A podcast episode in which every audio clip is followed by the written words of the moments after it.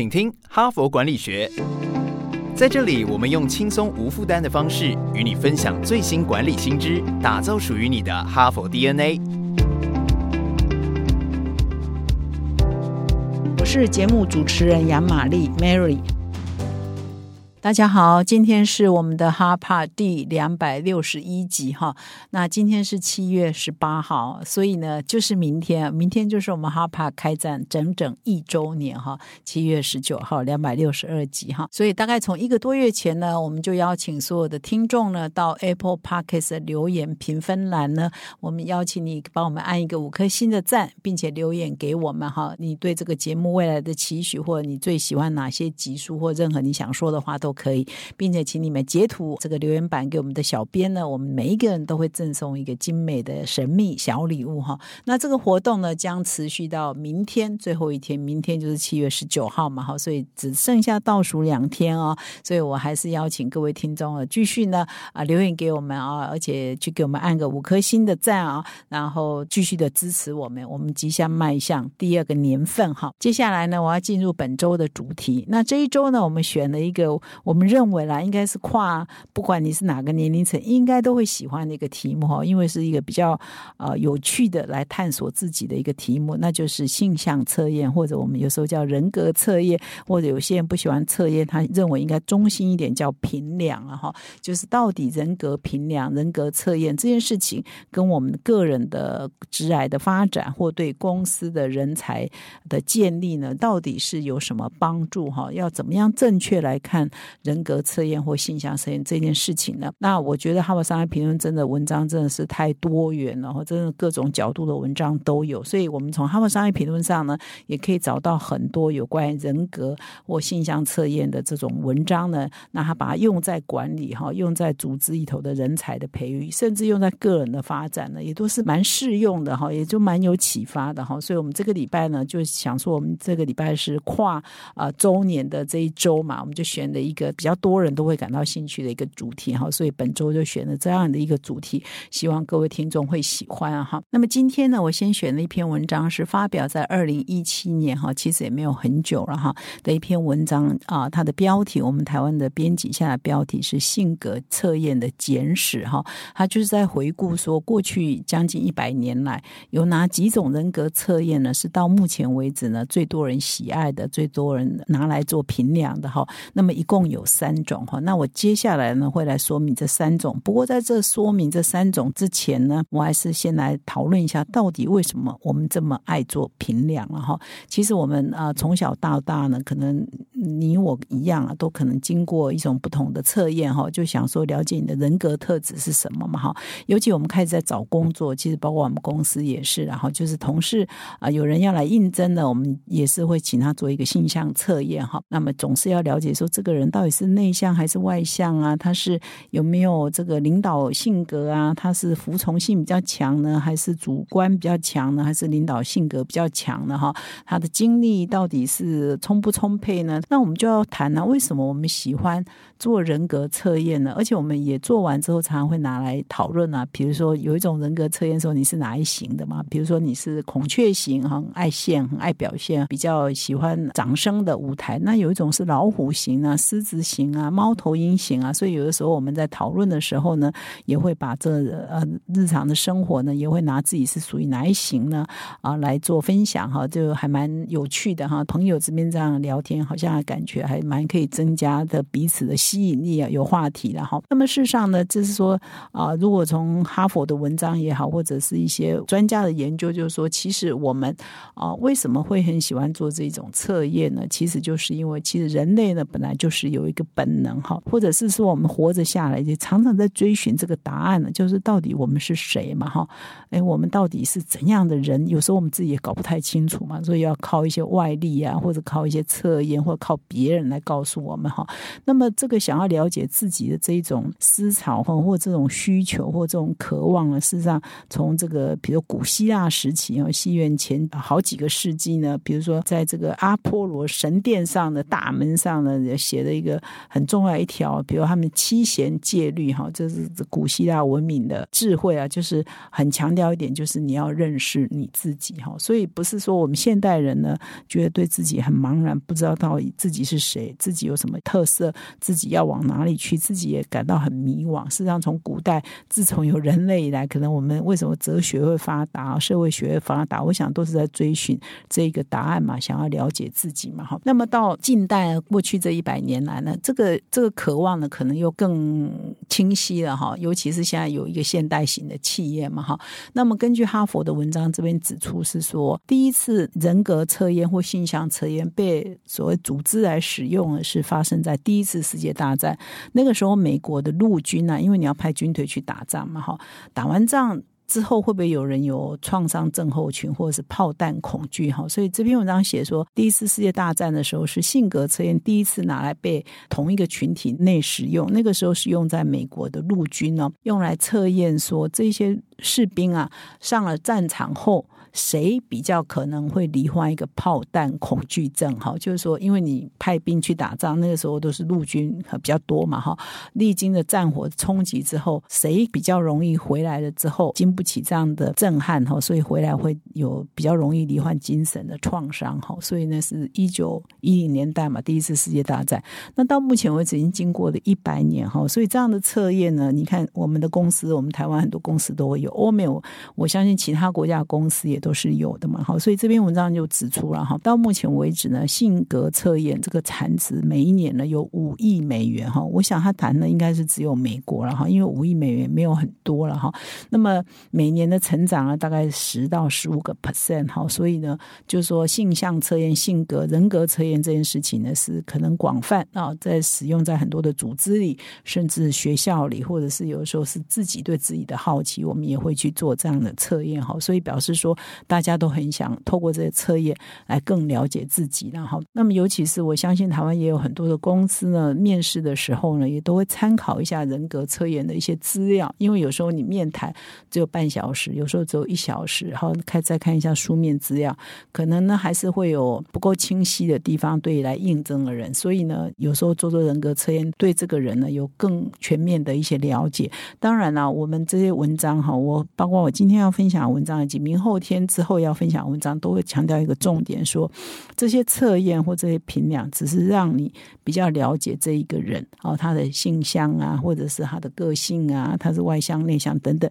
但是不代表这个人的优劣了哈，是不是能力比较强？不要拿来当做这个录取与否的标准哈。所以这个是都是这一些文章所强调的一个重点哈。那么接下来呢，我就是刚刚有提到说，这篇文章指出嘛，就是市面上最有影响力的或最受欢迎、最常被使用的性向测验啊，在那么多种性能几十种性向测验里头，最流行的是三种哈。第一种叫 MBTI 哈，那这个呢，我在我们办公室年轻同事间呢，几乎每个人都知道 MBTI，我反而没有那么了解哈。我我也是为了做这一节 Podcast 才知道说，哇，原来这个这么红哈。那么 MBTI 哈，这四个英文文字代表的前面的 N B 呢，代表是这个创办人的。姓氏啊哈，那这个创办这个测验方式呢，是事实上是一对母女哈。那这个妈妈的姓呢是这个 B 哈 Bridges 啊，那女儿的姓呢，也就是她老公的姓叫 Myers，说 M B 哈 Myers 啊 Bridges 是他们的姓哈，因为这是一对母女共同研发，而且他研发时间很早，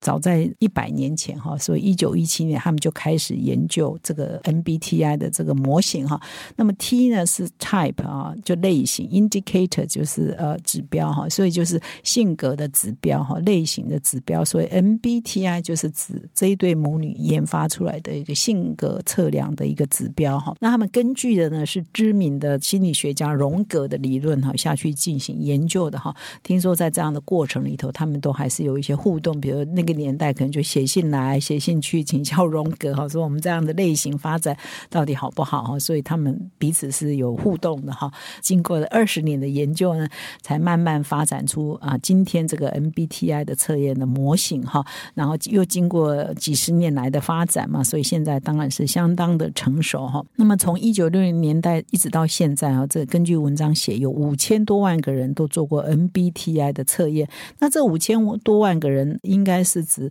有经过认证师的辅导下做的，不包括哈。我们现在台湾的网络上也有很多宣称它是 MBTI 的网络版的测验哈，其实那那个不一定是正统的哈，所以不包括那些非正统的测验了哈。经过正统的测验呢，也有五千多万人都做过哈。那宣称是有史以来最热门的性格测验哈。那 MBTI 呢，基本上是有四个象限哈，来了解一个人人格特质，而每一个象限呢，又分成两个好像是对比的特质啊。哈，比如第一个象限是你跟外界互动的方式哈，那跟外界互动又分成，比如说你是内向的还是你是外向的哈，又分两种特质。子那么第二个是说你看世界的方式哈，你看待外界世界的方式，你是用这个五感哈，就是说你要亲自体验过的，还是你是比较可以有抽象思考、看直觉哈，寻找事情背后的意义哈，比较远观一点的哈，又分成这两种，一个是要亲身体验的，是比较无感的；一个是你可以有直觉。的比较抽象思考的哈，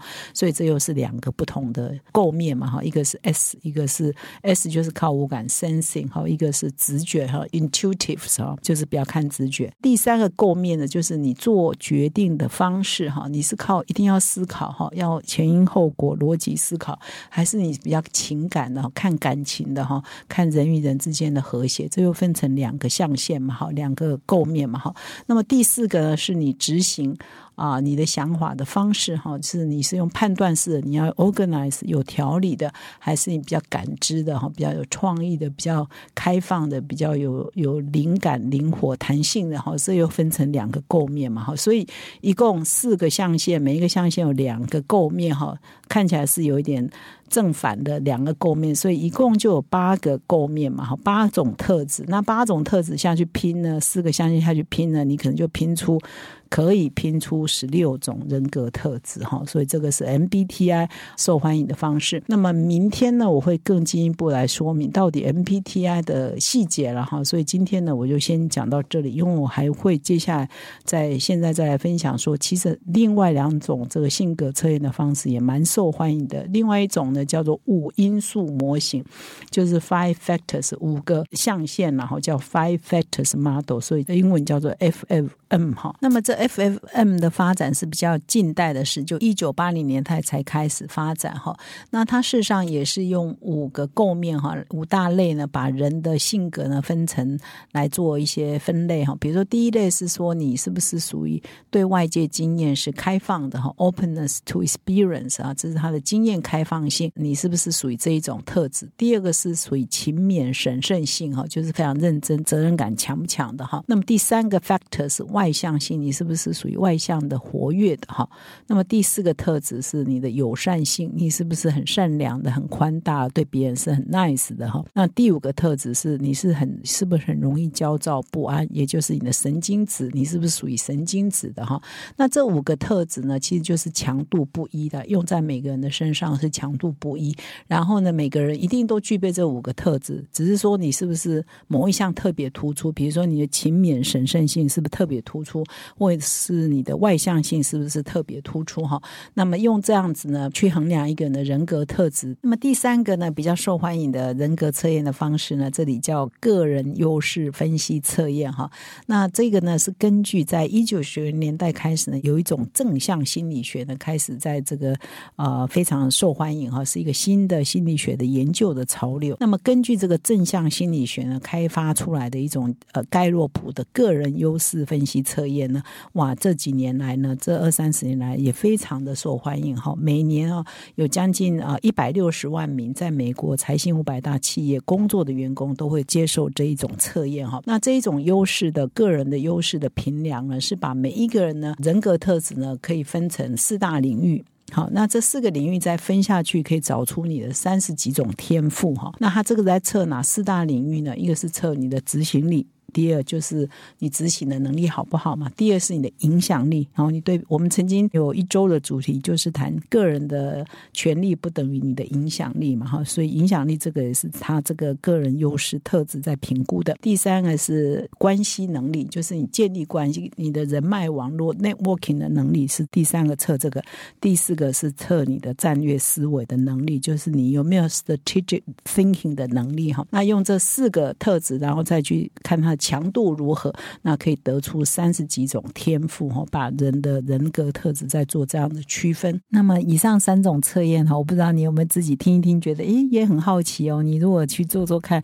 会是属于怎么样的性格呢？怎么样的倾向呢？哈，我觉得也蛮有趣的。如果你有机会哈，可以做做不同的评量，那你可以更了解你自己了哈。所以呢，我觉得这些人格评量啊，在组织里头呢，我看了这么多哈佛的文章，有一个小小的心得，可能后面我的 p a c k a s e 也会提到，就是说我们的组织呢，现在越来越强到要多元哈，就是我们要融合不同的人，然后呢，要包容不同人，甚至你要学会欣赏不同的人哈。所以经过这个人格测验的过程呢，其实我们并不是要找出说哦谁比较优秀，测出来是这种，比如外向型的人就比较优秀吗？或者是呃执行力强的人就真的是比较优秀吗？哈，有的时候你要平衡其他的特质在一起哈，才能够做比较正确的判断哈。所以性向测验或者所谓的评量啊，基本上是帮助我们了解我们团队中是不会太同质性太高啊，或者是说缺乏某一种类型呃思维的人才啊。所以你必须要让他团队呢是好像